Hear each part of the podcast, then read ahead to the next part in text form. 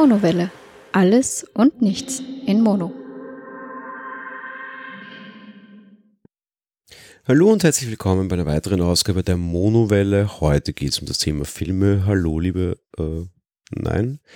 Ja, es geht um das Thema Filme und ich habe nicht die Stefanie bei mir, was vor allem daran liegt, dass es um einen Film geht, den sie nicht sehen wollte, beziehungsweise eine Art und ein Genre von Filmen, das sie nicht mag. Es geht um einen Horrorfilm und es geht namentlich um es, beziehungsweise It, den, ja, ein, ein neuer Horrorfilm basierend auf dem gleichnamigen Roman von Stephen King, der bereits sehr, sehr viele Jahre alt ist. In den 1990ern gab es bereits eine Verfilmung dieses Stoffs, die ja sehr erfolgreich war und im Endeffekt sehr, sehr viele ähm, sagen wir mal, Klischees und Horrorroman-Vorlagen, beziehungsweise generell so typische Dinge geprägt hat.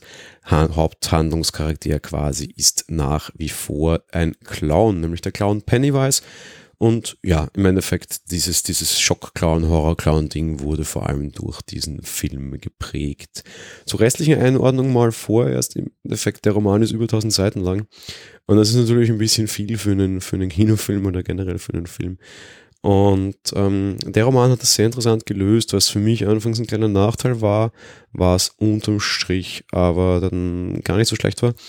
Im Roman selbst wird immer wieder hin und her gesprungen, nämlich quasi zwischen der Kindheit und dann so einige viele Jahre später, so 27 Jahre später, um genau zu sein, weil dieser Clown tritt so alle 27 Jahre auf quasi. Und wir sehen in dem Roman erzählt eben einmal als Kinder und einmal als Erwachsene die Geschichte rund um den Clown Pennywise.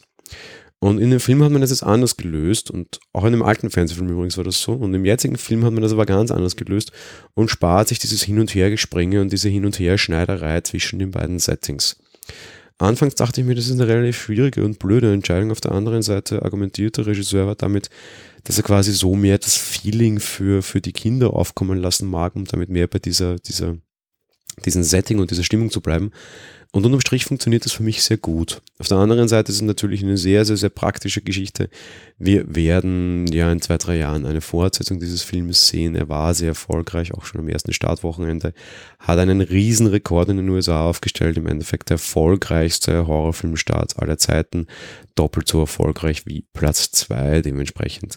Man darf davon ausgehen, wir sehen auf jeden Fall eine Fortsetzung und dort werden wir dann quasi auch die, die zweite Geschichte quasi sehen, beziehungsweise halt eben dann die Geschichte der Erwachsenen 27 Jahre später. So als Einordnung, der Film hat 117,2 Millionen am ersten Wochenende in den USA eingespielt, eben doppelt so viel wie der zweite erfolgreichste Film Paranormal Activity 3 war das. Ja, mal so, so viel kurz zum, zum Setting, zur Handlung. Ich habe sie schon angerissen. Im Endeffekt, ja, es geht um den Clown Pennywise und eine Gruppe Kinder bzw. Frühjugendliche. Ähm, und dieser Clown lässt quasi Albträume mehr oder minder wahr werden, zehrt von der Angst dieser Kinder und hängt dann diese Kinder mehr oder minder ja, in sein Angstnetz ein und bezieht daraus mehr oder minder seine Kraft.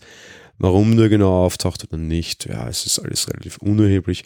Unterm Strich ist es so eine, so eine klassische Horrorfilmhandlung, bedeutet, es geht mit einem Kind los, der, ja, ein, ein, ein junges Kind, und wir sehen dann einerseits ah, so war so ein bisschen aller drei Fragezeichen TKG oder die, ja, irgendwie so in die Richtung, wie so ein Trupp Jugendliche irgendwie auch so ein bisschen auf die Suche nach dem verschwundenen Kind äh, geht. Auf der anderen Seite war halt auch eben der ältere Bruder dabei, der natürlich besonders motiviert ist, herauszufinden, was mit seinem kleineren Bruder passiert ist. Und auf dieser Reise treffen wir dann eben auf Pennywise und dann geht so ein bisschen diese, ja, dieses typische Reihe umtöten los, wie man das so in ganz klassischen Horrorfilmen hat. Ehe es halt dann quasi aufs Finale zukommt.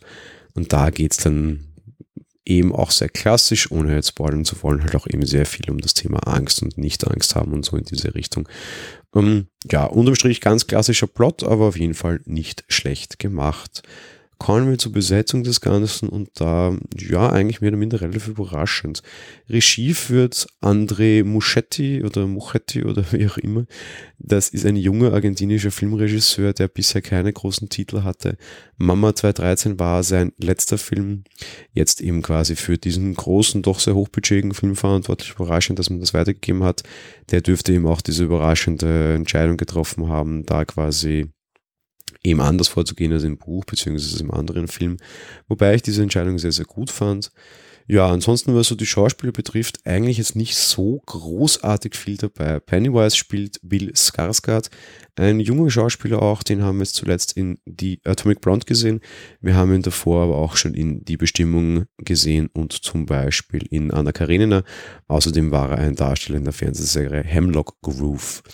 Ansonsten eigentlich nicht so großartig äh, die Besetzung an sich. Es ist schon mal interessant, wenn man sich da so ein bisschen durchklickt.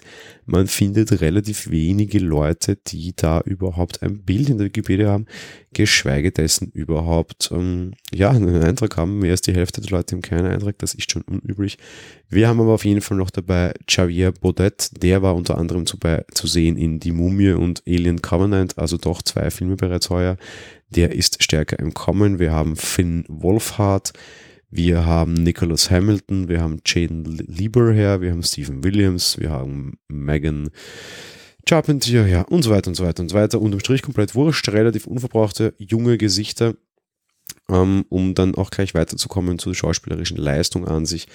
Die war überraschend gut und da war ich echt sehr, sehr, sehr überrascht. Einerseits A, Pennywise an sich ist ja so, ja, der, der Clown ist im Endeffekt komplett in der Popkultur angekommen und der, das ist fast irgendwie auf, auf der Stufe mit Mike Myers zu sehen. Das ist ein extrem wichtiger Charakter und den zu spielen, da kann man sich ziemlich stark irgendwie die Finger verbrennen, bin ich der Meinung. Und das macht der Darsteller wirklich sehr, sehr, sehr gut. Er ist natürlich auch sehr gut animiert, beziehungsweise halt einfach geschminkt und nachdargestellt das funktioniert schon wirklich gut und da gibt sich der Schauspieler wirklich Mühe.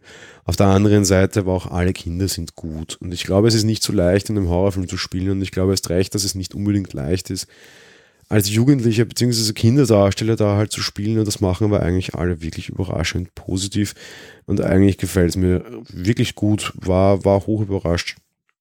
Ähm, was so die, die optische Darstellung betrifft, auch da muss ich ähm, das Ganze wirklich sehr loben. Ähm, es ist schön gemacht und diese, diese Albträume, die wahr werden, sind sehr bildgewaltig inszeniert.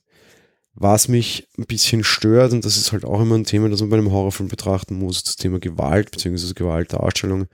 Und er hat schon so ein paar Gore-Elemente drinnen, bedeutet eben klare Darstellung von Gewalt, von Blut und auch durchaus die übertriebene Darstellung und auch solche Elemente hat der Film und das darf man nicht irgendwie verhehlen. Zugegeben, es sind nicht viele. Fakt ist aber, er hat sie. Ähm, ob das störend ist, ist so eine Sache. Am Anfang gleich sieht man, wie einem Kind ein Arm abgerissen wird und da dachte ich mir, okay, und warum jetzt? Und da war es jetzt nicht wirklich unbedingt dramatisch wichtig. Später im Film wird es dann wichtiger, weil da wird diese Darstellung von Gewalt oder auch häufig von Blut halt einfach Teil dieser wahr gewordenen Albträume und da trägt es ja zur Stimmung bei. Ob jetzt unbedingt diese Art der Darstellung zum Beitrag quasi für die Stimmung notwendig war oder nicht, sei dahingestellt. Der Regisseur hat sich dafür entschieden. Ich kann es verstehen, ich fand es nicht nötig, aber auf der anderen Seite so ein gewisser Gore-Faktor gehört zu einem Horrorfilm dazu. Und das machen sie ganz gut und das ist auch ganz richtig und das ist bei weitem nicht übertrieben und ich habe so viele Horrorfilme gesehen, die die Grenze nicht ziehen konnten. Es kann's, das muss man ihnen mal lassen. Was so generell Stimmung betrifft, habe ich aber einen leisen, also einen, einen leisen Anführer des Ganzen. Der Soundtrack beziehungsweise die Töne und da wirklich Gratulation an vor allem den, den Soundtrack-Kompositeur. Also.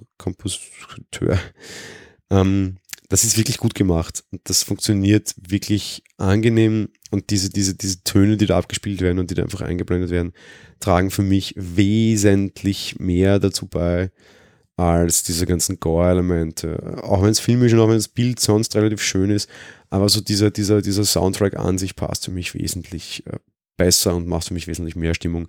Kommt aber wahrscheinlich ziemlich sicher auch stark darauf an, was einfach bei euch funktioniert und was nicht bei anderen ist das vielleicht völlig anders. Das möchte ich jetzt nicht ausschließen. Leider hatte ich eben niemanden, mit dem ich den Film gesehen habe, darum kann ich jetzt da jetzt keine, keine, keine andere Meinung einholen.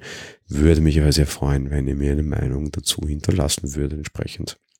Ja, so äh, abschließend vor dem Fazit noch zu dem Thema Erschrecken. Ähm, der Film hat sehr wenige Jumpscares. Also dieses, dieses da kommt jetzt was aus der Dunkelheit und man muss sich groß erschrecken oder sonst irgendwas. Das ist jetzt nicht so stark da. Klar gibt es das so ein bisschen, aber das ist jetzt nicht wirklich dramatisch oder schlimm. Ähm, gefällt mir sehr gut, wäre jetzt auch für mich nicht passend gewesen, würde vielleicht auch die Stimmung ruinieren. Ja, von daher ist in Ordnung. Ist kein großes Drama, da gibt es nicht viel in diese Richtung, das ist schon in Ordnung. Und wenn jetzt jemand sowas absolut nicht mag, glaube ich, kann man es immer noch anschauen, ohne dass man damit Probleme hat. Ähm, Altersfreigabe auch ganz klar, ist ein FSK 16 Film. Finde ich auch in Ordnung, darf auch wieder mal sein. Wenn es ein Horrorfilm ist, darf man da ruhig mal aus den Vollen schöpfen und auch was für Erwachsene produzieren. Erwachsene, also Horrorfilme für Kinder finde ich sowieso immer sehr bedenklich.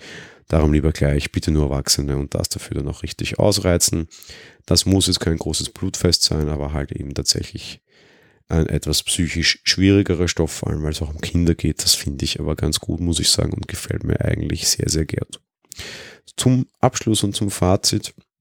Ähm, ich bin positiv überrascht. A, ich bin kein großer King-Fan.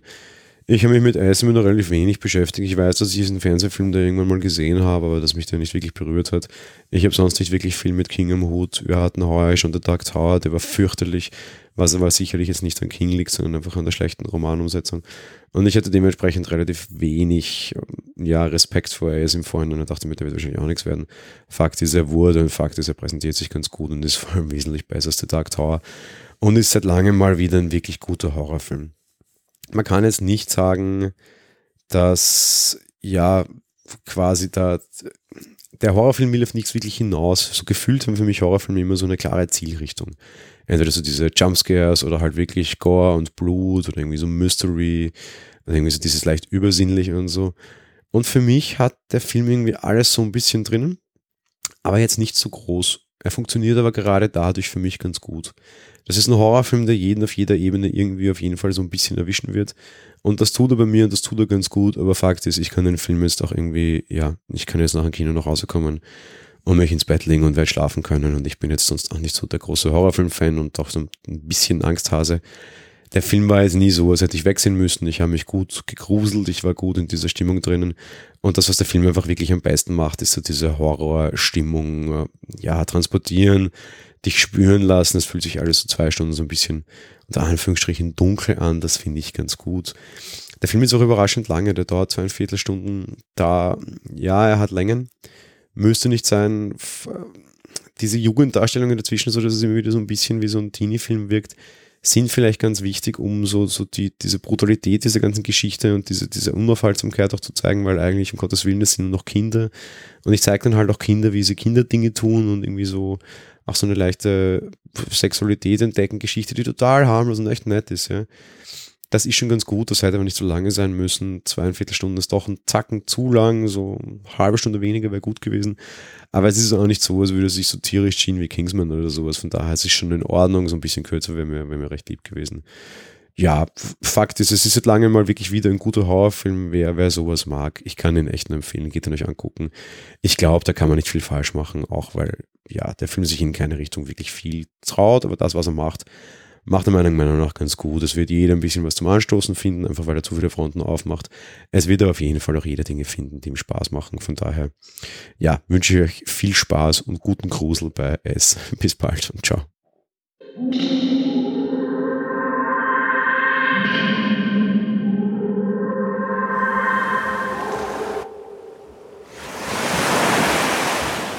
Monowelle ist ein kostenloser und privater Podcast von Jan Gruber. Mehr Informationen dazu findet ihr unter www.monowelle.at. Abonniert den Podcast mit iTunes oder dem Podcatcher eurer Wahl. Wir freuen uns über Kommentare auf der Webseite, Audiokommentare, Empfehlungen oder gar Bewertungen bei iTunes.